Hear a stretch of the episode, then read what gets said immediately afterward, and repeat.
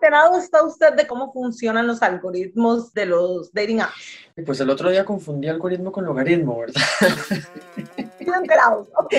No, no, no, pero ya, ya, ya ahora sí ya lo tengo claro. Algoritmo, logaritmo, logar. Ay, ya me hice bolas, ¿ve? Eso.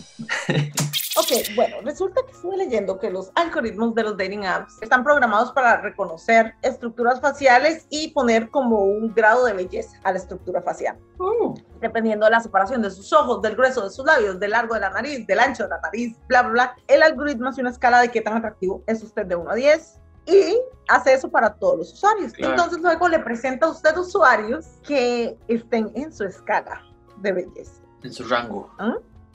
Y sí, obviamente me imagino que los que están en un rango superior de belleza van a tener más posibilidades de mostrarse a mayor cantidad de perfiles, esos tipos de cosas también. Exacto. Y además perfiles de personas más atractivas también del sexo opuesto, del mismo sexo o de ambos sexos si usted escoge así. Pero eso estamos hablando de alguna app en particular o de todas. Todas. Bueno, las de swiping, Ajá. Tinder, Bumble, OkCupid hasta cierto punto. Eh, al menos de esas eran las que estaba hablando el experto que estaba lloviendo. Ajá. Eh, ellos usan obviamente inteligencia artificial, que es la que hace todos estos Claro. parámetros y mide la belleza de cada persona. Estoy un poco preocupada porque reabrí mi Bumble Ajá. y solo me sale hombres feos. Creo que Bumble cree que soy fea. O al contrario, No, no, no, Bumble cree que soy fea. Así es como funciona el algoritmo. déjeme ser positivo, nunca soy positivo, déjeme ser positivo. Uno pone sus mejores fotos y aún así Bumble cree que soy fea. Recuerde que dicen que la gente no es fea sino mal iluminada.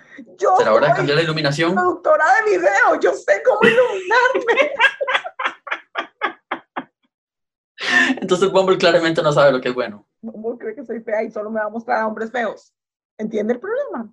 Voy a tener que salirme de los dating apps del todo, porque si van a seguir así, con esa hostilidad hacia mí. Quédese con TikTok. O sea, yo sé, yo sé, yo estoy como ahí en el promedio,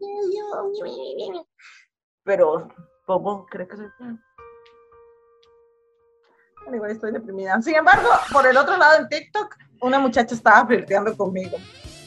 Les dije que apenas me pusiera el piercing, me convertía en lesbiana inmediatamente. Wow. Alto, de eso hablamos otro día.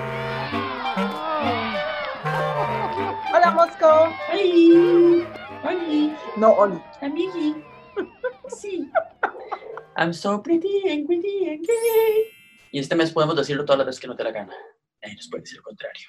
Feliz mes del orgullo. Yay. Bueno, ya se está terminando. Para cuando se emita este capítulo va a estar terminando, pero igual. Que por cierto, el- la marcha es como en diferentes fines de semana en diferentes países. No, yo pensé que era como el último fin de semana del mes. No, no, no, no. Es, es diferentes fines de semana, es random. Es más, incluso hay países, ciudades donde lo hacen no necesariamente en junio o en julio, sino que no sé, es en septiembre o no sé. O sea, tienen su propio Pride porque, uno, para evitar que choque con otros Prides del mundo y para que entonces los gays tengamos posibilidad de ir a cuantos Prides del mundo queramos. Eso estaría chido. Y dos, porque también hay lugares que tienen tradiciones, no sé. Ahorita podemos hablar de eso. ¿De qué hablamos hoy? Cualquier cosa. Ah.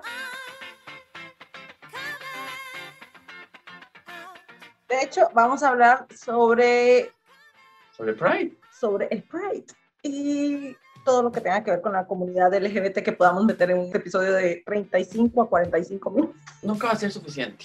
Nunca. Vamos a hacer un muy, muy breve repaso sobre cómo fue que nació el movimiento del orgullo y por qué se celebra en junio y todo el asunto. Muy breve porque ya hay muchos canales que hablan al respecto, entonces no vamos a redundar, Ujú. pero vamos a hacerles un brochazo. Además, creo que la mayoría de nuestra audiencia tienen pleno conocimiento porque la mayoría es, bueno, mucha, hay mucha gente diversa escuchándonos. O Claro, incluso gente que es simplemente muy informada al respecto porque son aliados también, eh, al menos de mi lado. sí, sí, sí. Y bueno, yo creo que es nada más como un recordatorio porque nunca está de más. Cuéntenme. El Pride nació básicamente en una revuelta. Que es algo que, además, particularmente con los hechos del año pasado, del Black Lives Matter y todo, como que ha tomado mayor relevancia en el sentido de que la gente está tratando de recordar cuáles son los orígenes de la lucha y cuáles son los orígenes del movimiento y he visto muchas publicaciones al respecto, incluso en estos últimos días. Ujú. Que no se nos olvide que el Pride no nació con una marcha simplemente ¿verdad? festiva, sino que nació como una revolución, como una revuelta, que fue liderado por mujeres trans, negras. Como la entonces, mayoría de los Es movimientos. como ¿no? ¿verdad? muy pertinente con todo lo que está pasando ahora. Ujú. Y en efecto, así fue. La historia empezó el 28 de junio de 1969 en el bar Stonewall Inn. De hecho, bueno, actualmente uno escucha Stonewall y es un término muy conocido y es prácticamente un hito, ¿verdad? O sea, representa el inicio, el origen del movimiento y de la lucha del colectivo. Sí, de hecho lo he escuchado mucho, siempre lo mencionan cuando Claro. se habla del tema. Exacto, esa es como la piedra angular, ¿verdad? Pero en ese momento era este bar más bien como contracultura, porque era donde se reunían todas las personas que ya de todos modos estaban marginadas porque pertenecían a la comunidad, pero que incluso dentro de la comunidad como que estaban en cierto modo excluidas. Mujeres trans, personas afrodescendientes, los prostitutos masculinos, toda esta gente que no encontraba lugar en otros lugares de repente como socialmente bien vistos. Ujú, ujú. Igual tampoco estaban tan socialmente bien vistos, ¿verdad? Pero bueno, independientemente, no, no solo en este lugar, sino en todos los lugares donde se sospechaba había actividad homosexual, la policía llegaba y hacía sus redadas, era como una pr- práctica común, ¿verdad? La policía llegaba, arrestaba a todo el mundo, hacía un desmadre. Y pues ya hasta cierto punto se había ido acumulando como un cierto malestar, pero no había como una cosa, ¿verdad? No había nada estructurado ni nada, ¿verdad? Eso fue un movimiento que salió literal así, el chispazo. Ajá. Esa noche, en la madrugada del 28 de junio, llega la policía a hacer su redada y simplemente los clientes dijeron, no nos da la gana, no queremos más. Ujú. Obviamente la policía entonces llegó como con más violencia, querer meterlos en un cuarto para requisar y para hacer, ¿verdad? Llevárselos por la fuerza. Entonces ya la gente empezó, ¿verdad? A agitarse.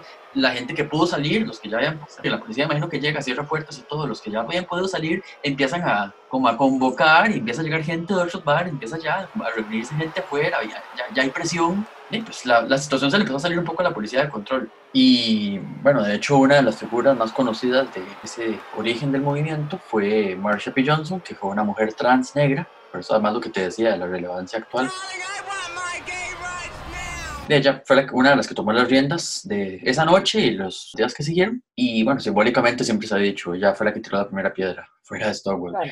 Porque esa fue, ¿verdad? Como la representación que se hizo de, bueno, ella fue la que tomó y dijo, hasta aquí llegamos y nos vamos con todo, contra la policía y contra la represión y contra todo, o sea, ya no más. Claro. Y no, no fue solo esa noche. Obviamente ese día, eh, pues imagino que los medios lo reseñaron como esto fue una revuelta en un bar, de, de, ¿sabes? ¿verdad? Como una nota roja y nada más. Pero el movimiento siguió, como te digo, y no fue nada planeado ni nada, pero simplemente la gente empezó ya a congregarse días después y a seguir resistiendo y a seguir protestando.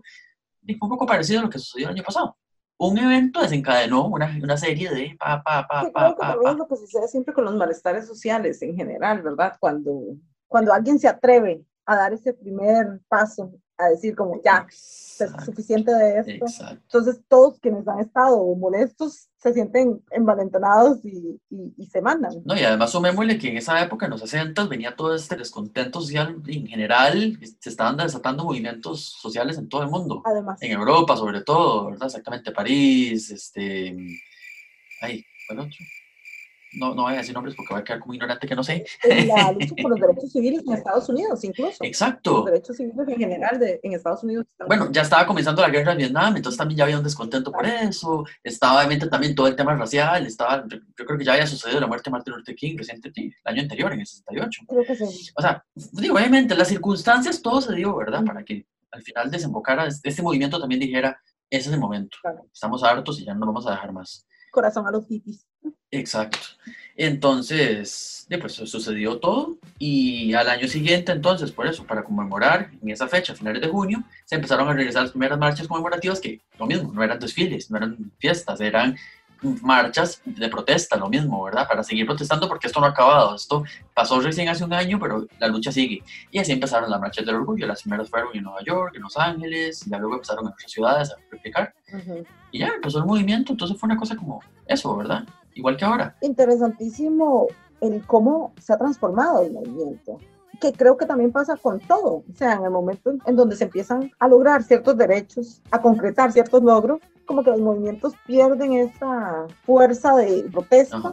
y se convierten más en alguna conmemoración, alguna invitación a celebraciones. Ah, Vamos a ver, porque sí. todavía falta mucho, Ah, sí, por supuesto. o sea, en realidad seguimos en la lucha.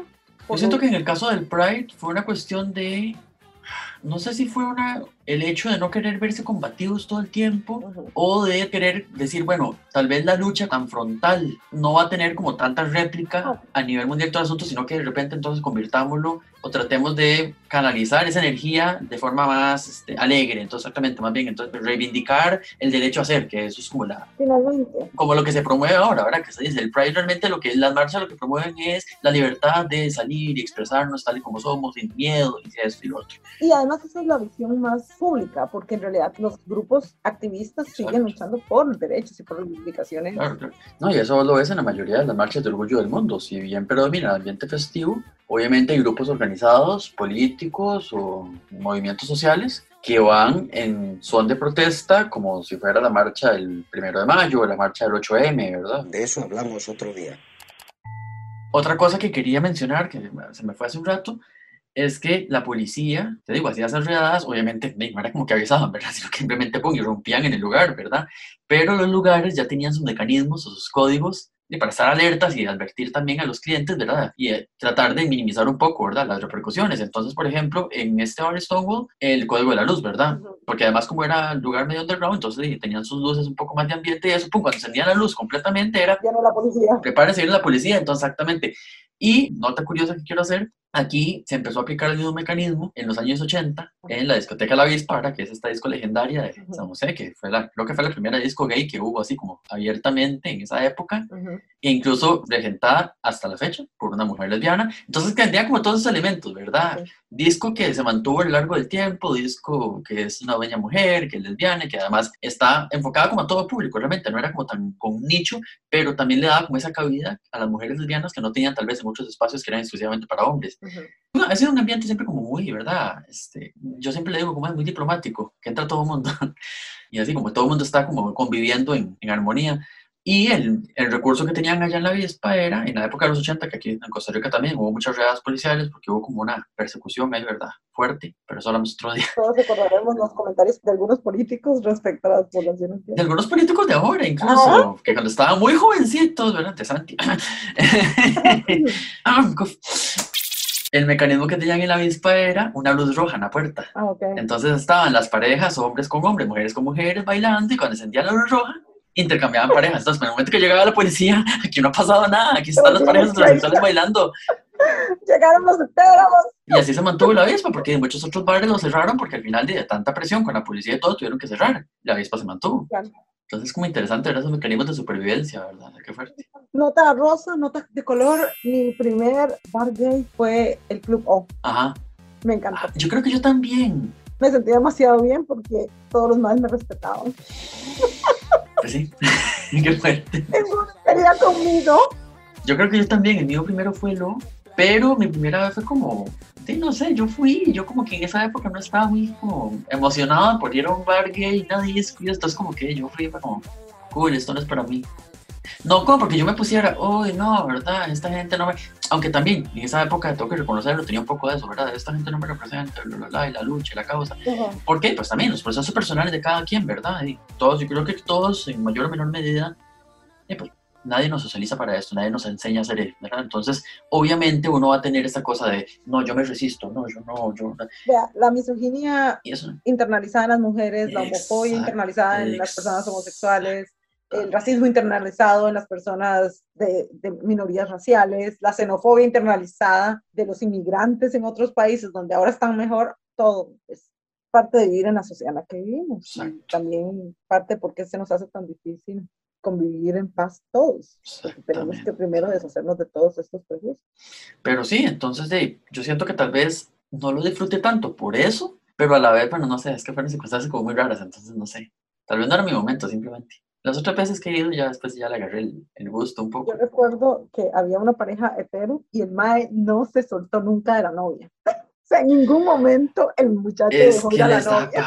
es que es esa vaina como de tengo curiosidad, quiero abrir mi mente, pero a la vez, Que nadie crea que soy gay. exactamente, no, no puedo dejar ninguna duda de que no lo soy. Eso, ay, la pepa, tampoco. Ay, pobre muchacho, yo estoy segura que es que ella quería ir con su mejor amigo gay a la disco y el novio quería ir él porque como iba a estar rodeada de hombres, pero entonces el muchacho no se le soltó a la muchacha, me mataba la risa.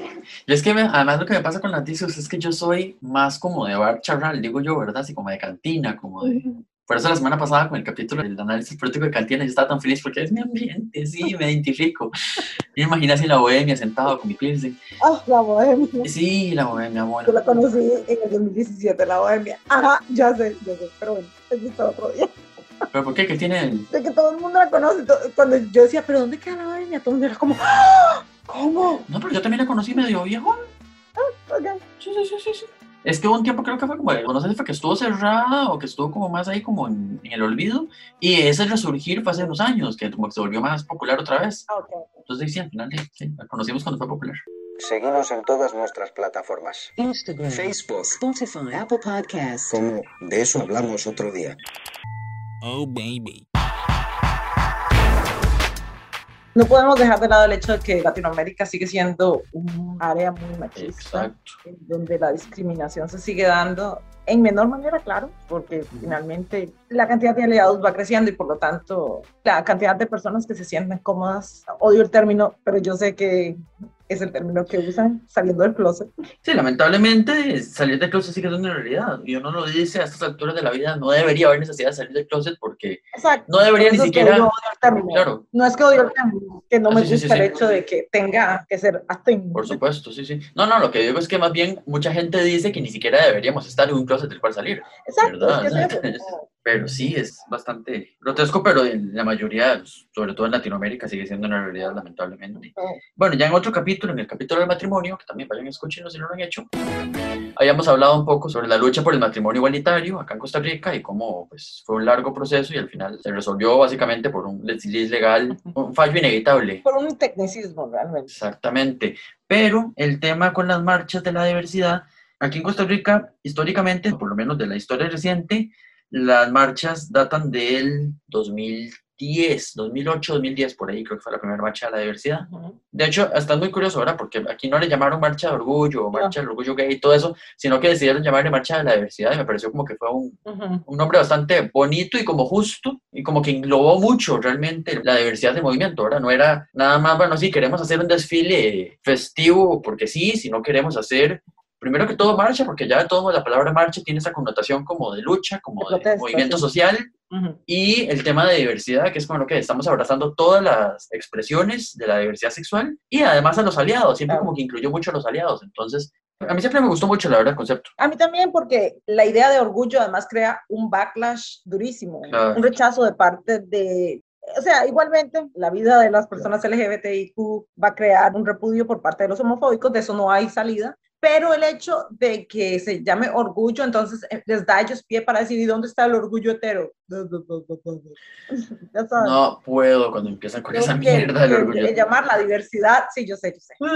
El llamar la marcha de la diversidad hace que eso no sea posible, ¿verdad? Que es- ¿De dónde está el orgullo? ¿Por qué son orgullosos? Claro, Tenerles que explicar el por qué no se trata de que es que soy orgulloso gay, sino soy orgulloso de que puedo tener una vida. Hay todo un tema con eso de la representación.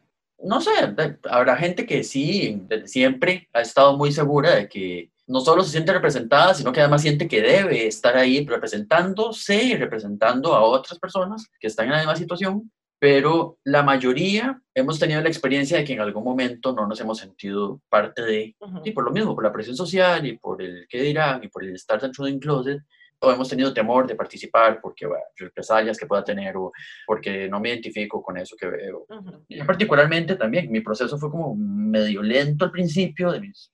Yo venía de una niñez con formación súper católica Ujú. y de participación en la iglesia, ser monaguillo y todo el asunto. ¿verdad? Yo decía que iba a ser cura. o sea, ¡ah! Fuerte. todos tenemos un pasado oscuro. Ya, es el gracias, estoy ventilando mi pasado. El de Mosco fue en la niñez. Yo estoy ventilando mi pasado oscuro en este podcast, pero así, heavy. estoy diciendo tantas cosas de las que me podría arrepentirme después.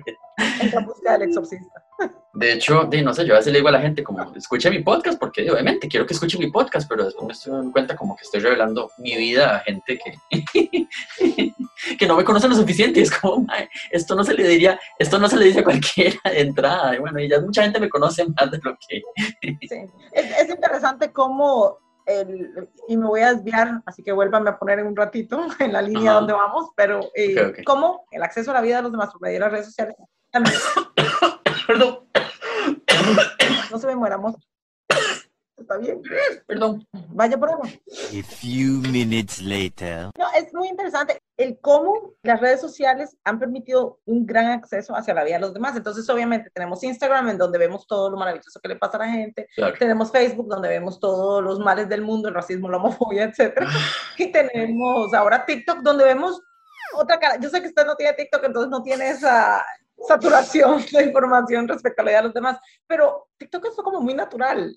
Obviamente hay publicidad, obviamente Claro. hay gente promocionando sus servicios o productos y demás, Claro. pero también hay mucha gente nada más hablando de lo difícil que es la vida para ellos, como mamás, como personas diversas, etcétera. Entonces, creo que eso nos ha dado tanto acceso a los demás que para poder tener una plataforma, la gente se ha abierto demasiado tanto. Ahora estoy pensando, el boom de TikTok, bueno, claramente fue mucho más grande a raíz de la pandemia porque la gente tenía tiempo libre y esa necesidad de socializar de alguna forma, ya que no podían interactuar físicamente. Ujú. Pero, ¿vos crees que el boom hubiera sido igual con o sin pandemia? No. Que la gente de todos modos hubiera encontrado la necesidad de empezar a hablar de ese montón de cosas y decir, bueno, que lo voy a hacer a través de TikTok. Hmm, No sé, la verdad es que no sé si el tiempo hubiera permitido ese crecimiento. Tal vez, tal vez, pero le hubiera tomado mucho más tiempo crecer de esa forma. Porque la cuestión es que con la gente estando en la casa, de verdad no tenían nada que hacer aparentemente. O sea, yo recuerdo el inicio de la pandemia cuando me mandaron a mí a trabajar desde la casa, que tenía este tiempo extra, esta hora después cuando Exacto. terminaba el trabajo, entonces me iba a acostar a tomarme una siesta y me quedaba viendo TikTok. En ese momento yo no había hecho ningún video ni nada. Yo pasé meses sin hacer videos, solo viendo. Ujú. Y sí, era, era mucha gente eso, ex- exponiendo sus vidas porque no tenían nada que hacer. Es que era eso, era esa cosa instantánea del momento en que se dieron cuenta, automáticamente tenemos una o dos horas que antes usábamos para traslados, para circular, para hacer actividades fuera, y la gente estaba buscando, que bueno, de repente las tengo, no sabía que las tenía y ahora tengo que, que las lleno. Yo creo que ya ahora a estas alturas nos hemos acomodado suficientemente y ya, ya sea la gente que ha vuelto a la presencialidad o de gente que han llenado sus espacios con estudios, con cursos, con Ujú. actividades de otros tipos, entonces bueno, ya tienen una causa, pero en ese momento la gente estaba como, ¿qué hago con mi tiempo? No sé qué hacer. La gente que se quedó desempleada, por ejemplo, Ah, bueno, también. por la pandemia, de repente Claro. se encuentra con 8 o 10 horas extra de su día y empiezan a ex- exponer sus pensamientos, Claro. a exponer sus vidas en la casa. Y eso también da pie a mucha creatividad, Claro. en donde ahora se encuentran creadores buenísimos, entretenidos, súper talentosos. Hay TikToks que yo digo, Claro. esto debería ser una película. Es tanto talento el que hay que Sí. es, es interesante. Yo el año pasado con mis horas libres me puse a hacer comida y a llorar en posición fetal en la cama. Sí.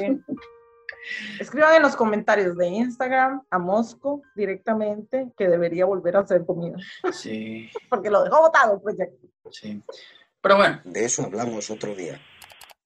volviendo al tema, el hecho de tener este background religioso tan fuerte y además crecer en esta cultura machista patriarcal que te dice tenés que cumplir con estos estándares de lo que le corresponde a un hombre y tenés que gustarle a las mujeres y que te gustan las mujeres y esa presión social de que entonces llegas a la adolescencia y te- todo el mundo tiene novias y habla de novias y habla de esto y acá y entonces vos estás todo el tiempo como no, que me escondo y tengo que calzar y tengo que comportarme como hombre y tengo que tener dos opciones o te amoldás, te camuflas completamente, te convertís en una persona que no sos, o de alguna forma te volvés invisible, que fue lo que yo hice básicamente. Yo siempre digo que en esa época yo era una meva sexuada. Fueron, no sé, tal vez 5 o 6 años de mi vida que mi refugio fue el estudio y entonces era mi excusa también. Si me preguntaban, ¿y las novias? No sé qué, yo decía, yo no tengo tiempo para eso, yo tengo mucho que estudiar y tengo que sacar buenas notas. Y esa era como mi, mi excusa para no tener que hablar del tema. Aunque claramente, bueno, para mucha gente era muy claro, ¿verdad? Seguramente este chiquito no tiene novias porque Es he.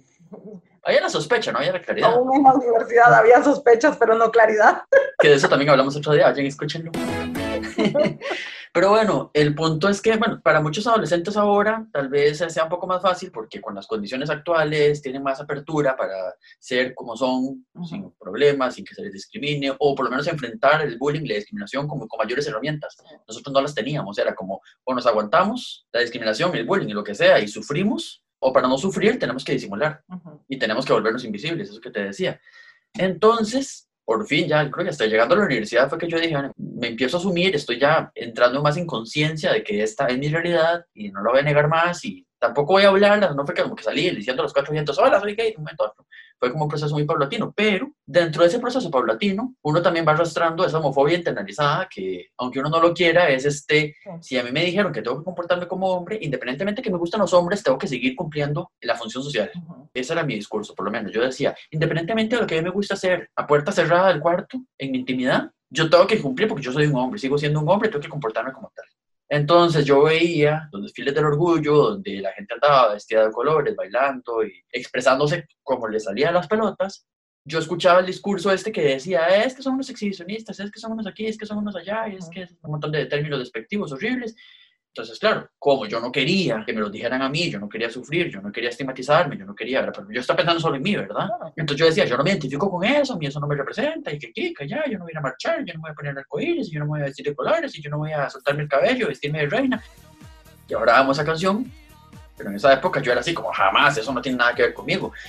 Y lamentablemente es un proceso por el cual muchas personas pasamos de darnos cuenta que teníamos todo eso súper interiorizado y decir, bueno, en algún momento hacemos esa ruptura con ese pasado y no necesariamente decir, bueno, ¿qué? Ya voy a identificarme solo porque sí, sino encontrar cuál es tu identificación con esa lucha, además conocer el pasado para descubrir por qué se llega a ese punto y por qué las manifestaciones son así como son, las manifestaciones físicas, no- notorias, y también las manifestaciones de la identidad, de los simbolismos, ¿verdad? Que hay.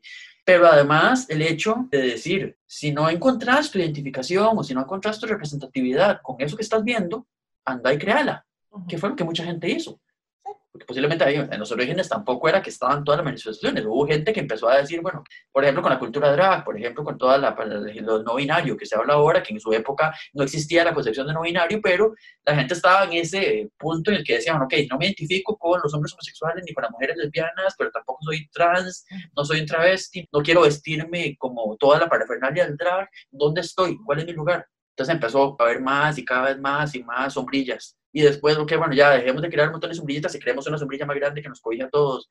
Todas las siglas del- de la diversidad que han ido cambiando a lo largo de los años y de repente son un poco más, un poco menos. En un momento hubo como 20 siglas y entonces dijeron, no, cortémosla, pongamos otra vez 5. En este momento creo que la acepción más eh, generalizada, más estandarizada es LGBTIQ+. Plus. Plus. A mí me parece que LGBT Plus es lo que más he visto. Es como la más corta, exactamente como para, bueno, de- para la opinión pública general, Ujú. aunque para que no se complique mucho y apréndanse por lo menos estas bien. Esos cuatro También he visto y He visto en la prensa, que la prensa debería estar muy informada, porque la prensa, es- ya sabemos cómo es la prensa, que pone, por ejemplo, GLBT, y no es GLBT, es LGBT. He visto GLTV, he visto un montón de, he visto hechas inventadas. Yo he visto muy pocas veces que ponen LGBTQIA, Exacto. que es como, yo creo, la forma más Ujú. larga que la he visto al menos en, en medios. Ajá. Pero entonces, por ejemplo, hubo un momento en que estaban poniendo las 3T por separado, que era transexual, transgénero y travesti, Ujú. pero ya hay gente que ha dicho, no, no, dejemos de hablar de esas tres por separado, hablamos de trans en general, que engloba todo y también incluye no binarias, expresiones no binarias. Pero bueno, es una discusión de la que yo realmente no voy a empezar a hablar, por uno, porque desconozco, la verdad, entonces no voy a pecar de ignorante ni a ponerme a llenarme la boca de cosas que no tengo todavía el bagaje, y dos, porque, porque es un tema muy largo también, y no era tal vez el propósito primario de este capítulo,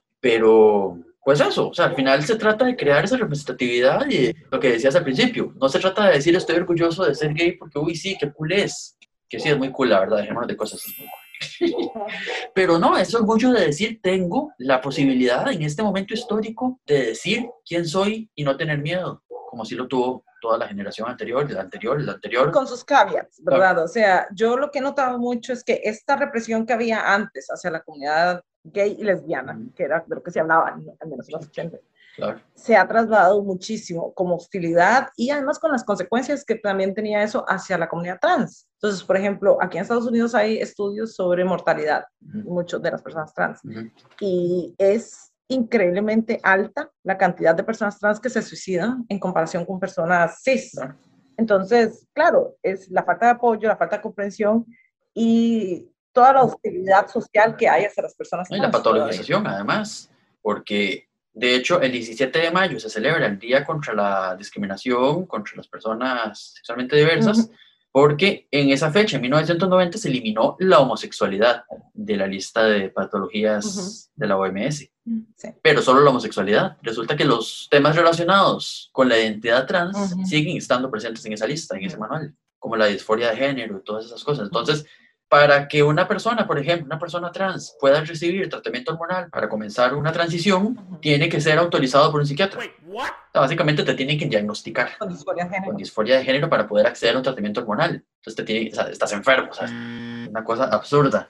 Entonces, obviamente, si estás enfrentándote a toda esta situación del rechazo social, de la agresión, de la discriminación en muchos aspectos de la vida civil, pero además te están juzgando y te están tachando de enfermo si querés realmente entrar a un proceso de transición hacia lo que realmente sos, y, y no tienes acceso, porque depende también, ¿verdad? Quienes tienen acceso obviamente va a ser cierta gente, ciertas clases sociales, la gente de clases más desfavorecidas no tiene tanto acceso, porque no tiene ni siquiera saber seguridad social, no tiene un montón de cosas, o quieren intentarlo y los rechazan, el mismo sistema los, los expulsa, los, los discrimina, y obviamente la gente se va a matar. Si no es que los matan en la calle también por la violencia. Y Entonces, además está esa parte, ¿verdad? un día de estos en las noticias algo dijeron, la esperanza de vida de las personas trans es de 35 años. Y yo creo que estaba viendo la noticia con mi mamá y mi mamá preguntó, ¿y por qué tan poquito? Y yo, "Sí, porque las matan. especialmente las mujeres trans. Y esto es algo súper importantísimo, creo que en todo movimiento, la interseccionalidad, ¿verdad? Ajá, Porque el machismo se une a la homofobia y a la transfobia. Claro. Y además, si a eso le agregamos el racismo, Claro. las mujeres trans negras son las que están en mayor peligro. Claro. Sí, se vuelve como... Ujú. Es un círculo vicioso al final, ¿sabes? Pum, pum, una bola de nieve. Y, exacto. Y muy trágico. De eso hablamos otro día.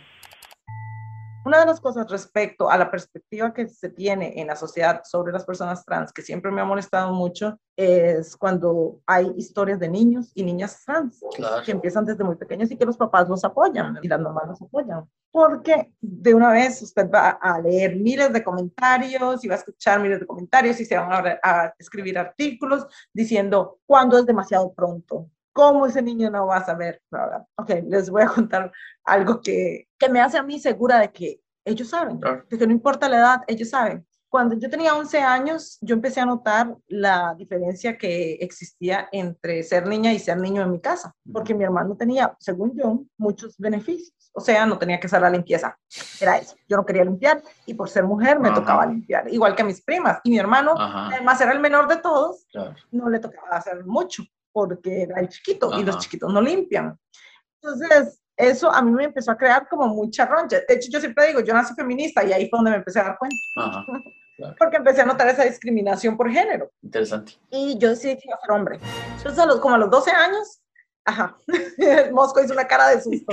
A los 12 años yo decidí que iba a ser hombre y entonces agarré toda mi ropa de niña, o sea, vestidos, enaguas, etcétera, las guardé en una bolsa y empecé a comprarme solo ropa en el departamento de hombres. Cada vez que me compraban ropa, yo iba al departamento de hombres. Todos mis pantalones eran de hombre, Wow. todas mis camisas eran de hombre. Yo decidí que iba a ser un chiquito porque así era más fácil la vida, porque los hombres la tenían más fácil. Ah, Estoy impactado. Pero tiene todo el sentido. O sea, ¿no? toda mi vida yo he sabido, incluso mi año completo que quise ser hombre porque iba a ser mi vida más fácil, yo sabía que yo era mujer. Sí, claro. O sea, yo era una niña que entendía perfectamente lo que estaba pasando por su mente y por su cuerpo. Sí, Lo mío no era transexualismo. Era rebeldía. Era entender la discriminación y, y re- y un poco de rebeldía hacia eso. Entonces yo confío totalmente en el criterio de los niños y de las niñas que saben claro. quiénes son. Y no sé, creo que eso ha sido como también estándar en toda mi vida. Yo nunca he cuestionado las decisiones de los demás respecto a sus propias individualidades. Y tuve la suerte de que mi papá nunca, a pesar de que mi papá era un señor mayor, bastante mayor, él tendría, andaría en los noventas ahora, para Ujú. más o menos darles a entender la diferencia de edades, Ajá. él nunca me hizo ningún comentario, por ejemplo, homofóbico. Tras hubiese sido una cuestión imposible porque mi papá murió hace 20 años. Entonces no era a thing en ese momento. Ajá. Pero sí, eh, creo que eso me dio a mí como muchas posibilidades Claro. de entender las cosas diferente y de ver el progreso de una forma distinta. digamos. Yo nunca he puesto en duda ninguno de estos temas. Aparte, sí, hay- eso me hace mejor que muchos. Aparte hay otro tema que pasa por la eterna discusión de si se nace o se hace. Se nace definitivamente porque es algo sobre lo que no tienes control, la identidad y la orientación. La socialización de cómo se experimenta eso en la interacción, en la sociedad, con otras personas, es lo que se hace y es lo que se traga y es lo que se aprende. Claro. Porque lo mismo, cuando se han hecho experimentos sociales en algunos países, he visto que lo han hecho en familias, también lo han hecho, por ejemplo, en escuelas o cosas así que han dicho, a estos niños, a este grupo de niños no les vamos a reforzar los comportamientos esperables de hombres y mujeres, sino que los vamos a dejar ser. Ajá. Y los resultados de esos experimentos no ha sido después que han crecido niños confundidos con sexualidad y que han sido monstruos, porque básicamente ese era como el temor siempre, ¿verdad? Como, es que ustedes están confundiendo a nuestros niños y los niños van a crecer siendo, no sé, bichos raros que no... Pero ¿qué pasa? Por ejemplo, cuando un niño crece en un entorno amoroso en el cual se le permite expresarse y el niño dice, yo quiero ponerme vestidos, o la niña dice, yo quiero jugar con carritos, o los colores no importan, porque los colores al final son colores, y todas esas expresiones hermosas que las ves en videos, por ejemplo, y decís, "Ay, qué bonitos estos niños que están creciendo realmente con la mente tan, tan libre de mierda, digámoslo así. Sí puedo decir mierda. ¿Quién sabe? tan libre de pedos mentales y todas esas cosas. Y ahí es donde ves que un niño, no necesariamente porque diga, me quiero poner vestidos, es que específicamente tiene una disforia con su género, sino que simplemente dice, ese vestido está lindo, me lo pongo, me gusta, juego con él y el otro día me pongo pantalones porque, porque sí. Y lo mismo las niñas y lo mismo todo el mundo. En cambio, la persona que ya es consciente de que su cuerpo, o sea, no se siente dentro del cuerpo que es, esa persona lo sabe y nada tiene que ver con la ropa que anda encima y nada tiene que ver con asociación ni con nada. Es una persona que dice, yo estoy completamente convencida y lo escuchas con todas las experiencias. La mayoría, creo que el 95% de las personas trans lo dicen. Desde niño, desde niña, yo estaba completamente seguro, segura de que este cuerpo no era el mío. Entonces, el hecho de que un niño lo diga y, el- y además de que se atreva a verbalizarlo y a decir, mamá, papá o a persona encargada a la que le tenga confianza, necesito hablar sobre esto, no va a salir de la nada. No, no, Si lo están diciendo es porque de verdad lo sienten. y Es algo real. sí, definitivamente. Por supuesto puede ser muy difícil para nosotros, nosotras, nosotres como, como personas cis, ¿eh? porque al final yo me considero persona cis no conforme, digamos. Bueno, yo soy Sí, inconforme porque- en todo, pero eso no tiene nada que ver con esto. Pero sí, básicamente por un tema de no conforme con las reglas de la socialización, pero Ujú. con mi expresión Claro. biológica, física, nunca he tenido ningún problema. Yo estoy bien. Entonces, obviamente, de repente uno Ujú. que creció así, que nunca tuvo ese rollo, le puede ser muy difícil imaginarse en esa circunstancia, pero debe ser atroz. Estar con esa confusión y que encima todo te bombardeen con mensajes de que no, que todo Sí. está mal si no es de esta y esta forma. Entonces, como, no sé, debe ser súper agobiante. Ahora que mencionó lo de saber cuál es la orientación y el género de uno, Ujú. me recordó que en este momento hay un gran movimiento social, voy a decirlo de esa forma, por decir mi elección de a quién estoy atraído no es realmente mi decisión, es simplemente lo que es, porque si no yo sería lesbiana, porque eso está pasando lo opuesto de antes. Antes era, si yo pudiese elegir sería hetero porque eso es lo más fácil. En este momento las mujeres así globalmente son como, si yo pudiera elegir sería lesbiana, porque es tan difícil el mercado del usado en el mundo Para no tener que enfrentarte a los machitos. Es, es que de verdad, o sea, yo sí. insisto en que me les está bajando mucho la calidad, es eso. Ya habíamos hablado de esto en el episodio de Dating Coaches, por si quieren irle a algo. Sí, hemos formulado varias veces la pregunta de, ¿realmente a los hombres les gustan las mujeres? Porque como las tratan de mierda. Y también he visto muchas personas, mujeres y hombres gays, que dicen, ¿realmente nos gustan los hombres o nada más nos Ah, atraen? Y hay un movimiento anti anti-heteros, anti-hombres heteros. Exacto, sí. El hombre no es una cosa gustable, o sea, el hombre no, el hombre no ayuda, además. Ay, qué vida, sí. Yo creo, y esta es únicamente mi posición, así que cualquier hombre heterosexual que quiera discutirlo y traiga evidencias contrarias a mi posición, por favor hágalo. Mi posición es que simplemente los hombres no han evolucionado de lo que se requería de ellos en los 50s y 60s. Es lo que se ha seguido requiriendo de ellos, que sean proveedores y que sean protectores. Pero las mujeres ahora nos proveemos para nosotras mismas y en muchos casos nos protegemos a nosotras mismas y incluso van a la guerra, que es algo que antes no se hacía. Entonces, eso es una de las excusas que usan para decir, nosotros morimos por ustedes, para protegerlas. Ya no, porque ahora las mujeres también van a la guerra. Tanto que las mujeres trans, para ponerlo así, van a la guerra y los hombres trans van a la guerra. Entonces, todo el mundo va a la guerra, queridos, excepto en Costa Rica, porque nosotros no tenemos ejército, pero bueno. La cuestión es que ese papel de proveedor y protector ya pasó, ya fue, ya no lo necesitamos y nunca evolucionaron de ello. Y esa es mi Ejército. posición. Por eso es que ahora las mujeres, especialmente las mujeres más jóvenes, quieren ser lesbianas, porque han encontrado que los hombres no dan la talla porque se creyeron el papel de proveedores protectores que ya no es necesario. ¿Qué es lo que queremos? Personas más íntegras, emocionalmente inteligentes, que vayan a Exacto, terapia. que estén ahí al lado haciendo realmente un acompañamiento activo y Exacto. Pero bueno, Pero además, me parece que hay un esfuerzo, una intención de ciertos sectores por crear, ¿verdad? Lo que se llama nuevas masculinidades y de verdad de construir esa masculinidad. sí, eso sí. Pero incluso para ellos no es fácil porque se ven enfrentados a toda la presión. Volvemos a lo mismo. Siempre la presión, he dicho muchas veces presión en este capítulo, si están haciendo un drinking game, esa es la palabra clave. Esta es la palabra de hoy. eh, hay esa presión del el resto de los hombres o del resto de la sociedad que te dice, no, o sea, tenés que encajar en el grupo, ¿verdad? Entonces, Y para pues, los que vengan a decirnos, no creo que nuestra audiencia lo haga, pero sí encontrarán muchas No. personas que dicen, sí, pero las mujeres también son las que crían a los hombres así. Sí, queridos, porque es que también el sexismo está internalizado. o Porque sea, ellas fueron criadas así. O sea, sí, Claro. las mujeres también somos parte del sistema patriarcal, sí, ya lo sabemos. Todos nos estamos desconstruyendo. Exacto, justamente el feminismo era de construcción del patriarcado en todas las personas, hombres y mujeres. Exactamente, por eso el feminismo nos aplica a todos, gracias. Pero bueno, Ok, ahora, algo que me interesa tocar respecto a la marcha y antes de que se nos vaya el tiempo, es la comercialización de la marcha. el pinkwashing que llaman. Exacto, porque en mi experiencia aquí en Estados Unidos, creo que fue hace dos años que fui a la primera marcha donde conseguí esta perfecta bandana. ¿Qué, ¿Cómo se llama esto? Pincha. No sé cómo la llamarán en otros países. ¿Sí, pincha? Díganme cómo se llama a esa cosa que se pone en la cabeza. La verán en el video. Lo voy a poner en el video para que lo vean. Pero bueno, aquí en Estados Unidos, en Pensilvania, que es donde yo estoy, Ujú. la marcha es totalmente comercial. No hay gente que marche realmente. La gente está alrededor viendo pasar los carros de todas las empresas con parafernalia de colores. Claro, es un desfile al final. Es un, es un desfile, exacto. Y sí, hay algunas organizaciones, obvio, que sí marchan, Claro. pero no, insisto, no son marchas, son carrozas. Y los únicos que, iba- que vi que iban caminando era el movimiento anarquista. Y nos rehusamos a subirnos en un carro y a llenarnos de, de marcas. Más o menos. Más o menos. Pero sí, es un movimiento totalmente comercial en donde salen un montón de empresas a decir, hey, nosotros apoyamos a nuestros empleados y estamos orgullosos de nuestros empleados. Somos cool. Pero en realidad no están haciendo ninguna actividad concreta que cree un impacto positivo en la comunidad. Exactamente.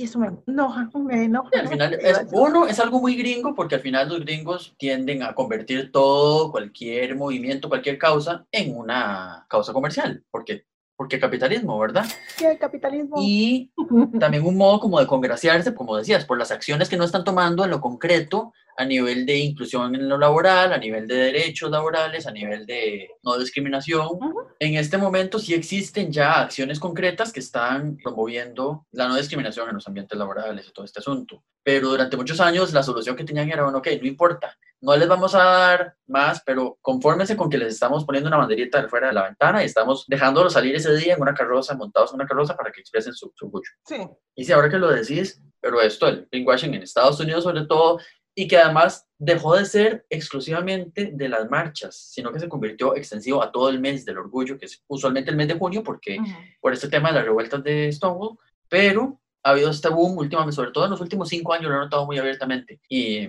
miles de memes al respecto, que posiblemente muchos los han visto, Ujú. de 31 de mayo, el mundo es gris, primero de junio, todo explota en colores, todo el asunto, hasta el 30 de junio, primero de julio, otra vez todo vuelve a ser gris, ¿verdad? Ujú. como el de Mariah Carey saliendo del mar en Navidad. ¿Lo viste? Entonces, bueno, que el término pinkwashing no confundirlo con el pinkwashing relacionado con, por ejemplo, la apropiación o la comercialización de los movimientos relacionados, por ejemplo, con el cáncer de mama o la comercialización de productos femeninos, poniéndolos, por ejemplo, con precios excesivos, ¿verdad? Que eso también hay como toda una discusión porque el pink al final asociado a lo femenino, pero en este caso el pinkwashing, que la primera vez que se usó en este contexto de lo, de lo LGBT fue una periodista del, del New York Times. una periodista del New York Times llamada Sarah Schulman, y eso fue en el 2013, creo, por ahí decía.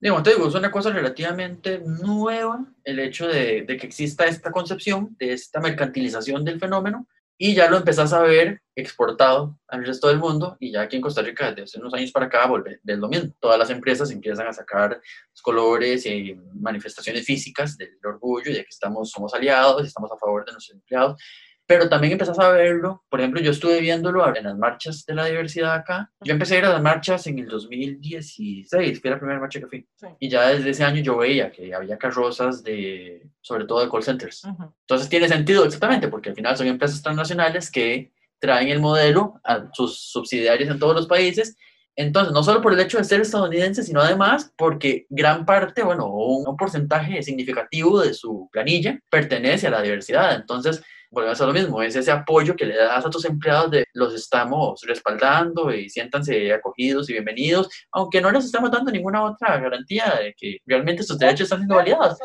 eso es lo que debería ser. Pero en este mes, exprésense y ponemos colores, todo lo que quieran. Hasta podría parecer un poco como responsabilidad social empresarial, ¿no? En el caso de las empresas de acá. Como les estamos dando una plataforma, un espacio, una carroza y un presupuesto para que hagan cositas bonitas. Y ya, y con eso cumplimos la cuota de la, eso, ¿verdad? La RCE. Es para mí es muy curioso, ya le digo, aquí me causó un rechazo súper grande, porque al menos en Costa Rica yo estaba acostumbrada a que todos mis compas Claro. iban entre ellos, Claro, claro. todos marchaban y se, se la pasa muy bonito uno, ¿verdad? Pero es la misma comunidad que va ahí. Exacto. Y sí, hay marcas y demás, y hay muchas organizaciones que se unen, pero sí es la gente. Claro. En cambio aquí es absolutamente comercial y lo que se ve es a los lados, porque cierran todas la- las calles, ¿verdad? Para Ujú. eso, y hay escolta policial para que la gente no Ajá. se pase. Entonces la gente a los lados de la calle viéndolos pasar, viendo las carrozas de las compañías pasar. Y a mí eso me causó un rechazo muy grande porque en el momento en que el capitalismo toma posesión de los movimientos sociales, lava totalmente la lucha real. Claro. Y por eso es que de repente el año pasado, no solo el tema del movimiento Black Lives Matter, sino además el hecho de que no pudieran hacer marchas físicas, Claro, por los toques de queda. creó las condiciones y creó el espacio para volver a traer a discusión y a la visibilidad cuál es el origen del movimiento. Ujú. Porque entonces ya no había tanta posibilidad de decir, porque hicimos un desfile bonito, ya nos vamos a olvidar cuál es el origen. No, ok, ya no hay desfile bonito, volvamos al, Sí. volvemos a la historia, revisemos cuál es el origen de esto y además hagamos la conexión con lo que está sucediendo en este momento. ¿Estamos repitiendo la historia? Sí, perfecto. Aprendamos de eso y de verdad empecemos a hacerlo bien de ahora en adelante. Y si no, va a tener que seguir habiendo cuantas revueltas sean necesarias hasta que entendamos. Y entonces, ¿qué pueden hacer las empresas para realmente crear un ambiente seguro y progresista hacia las personas LGBTIQA? Sí, pues el hecho de que ya se empiecen a tomar acciones concretas contra la discriminación, en términos no solo de, ay, si estamos contratándolos, sino de, les estamos dando realmente un espacio libre, seguro de expresión, estamos con políticas activas contra el acoso, contra el bullying, contra el hostigamiento sexual. Eso es obviamente un gran paso, pero es curioso porque tal vez en otro contexto y en otras circunstancias habrías visto esto que ahora llamamos pinkwashing como un respaldo, un apoyo, una visibilización, una, una suma pero siempre está esta, esta sensación de que no es suficiente, ¿no? No sé decir, no tengo toda la respuesta, no soy científico, pero sí, no sé realmente qué es lo que necesitamos empezar a ver realmente como un cambio, una postura real y sostenida a lo largo del tiempo y que no sea nada más poner una bandera, poner un arcoíris durante un mes y el resto del tiempo nos olvidamos. Yo creo que debería haber también un impulso porque el trabajo tiene un gran impacto en nuestras vidas. Claro. O sea, pasamos la mayoría del tiempo despierto en el trabajo o transitando hacia el trabajo o bañándonos para ir al trabajo, etcétera. Entonces yo creo que sí debería haber un esfuerzo también de capacitación en esos temas que pueda influir en la vida privada, porque muchas vidas de muchos niños y adolescentes Claro. podrían ser mucho mejores si sus papás estuviesen más entrenados en temas de diversidad. Por supuesto. Y creo que eso sería como lo que falta, porque es cierto, todo lo demás es a lo que están tratando de aspirar algunas empresas, las que realmente están haciendo el trabajo, ¿verdad? A, a crear ambientes seguros para sus trabajadores. Y no, no estoy diciendo que sea la responsabilidad de ellos reestructurar la sociedad, pero sí tienen tanta importancia dentro de la vida de los adultos y las adultas, quienes ya de por sí les cuesta un poco aprender, que es absolutamente importante que estas empresas tomen la batuta de poder crear esas estructuras dentro de los lugares de trabajo para que se pueda derramar un poco hacia la sociedad, porque definitivamente necesitamos que la vida de los niños y las niñas y adolescentes sea mejor. Sí, eh, para ellos que están creciendo y que crezcan en mejores condiciones, pero también para los que ya estamos, para tener, eh, no sé, una vida digna, ni siquiera estamos hablando, no estamos pidiendo nada, no estamos pidiendo lujo, no estamos pidiendo privilegio, estamos pidiendo dignidad. Bueno, no estamos pidiendo dignidad, tenemos la dignidad, tenemos el orgullo, lo que estamos pidiendo es respeto a esa expresión y simplemente vivir y dejar vivir. Carajo, es que no sé qué es tan difícil. Y, Vivir y dejar vivir, es todo lo que pedimos. y si no, como le dije a Mosco una vez, que por cierto no reaccionó muy bien a eso, por el momento nosotros nos protegemos con nuestro privilegio heterosexual. Otra vez me hizo la cara. Yo creo que ese es un bonito final. Bueno, eso fue todo por hoy. Muchísimas gracias por escucharnos. Esperamos que hayan tenido un bonito desfile del orgullo y de la diversidad donde quiera que hayan estado. Creo que este año fue un poco más posible que el año pasado al menos. Y si no ha sucedido, si va a ser en las próximas fechas, igual, disfrútenlo, exprésense libremente, sean felices, no dejen que nadie les diga lo contrario. Desde sus trincheras hagan lo que puedan siempre Exacto. por ser visibles o por permitir que quienes necesiten el espacio de ser visibles lo tengan Y que no sea solo este mes, que sea siempre. y que sea siempre exacto. Mientras tanto, ¿dónde es que nos pueden escuchar? Spotify y Apple Podcast, como de eso hablamos otro día.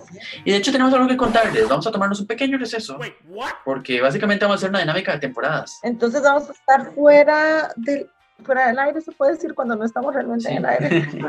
Espérennos un par de semanitas para iniciar la segunda temporada con todo el brío, con sorpresas. Además, también así me dan tiempo de mudarme porque tengo mucha presión y mucho estrés. ¡Oh, dije presión, dije presión!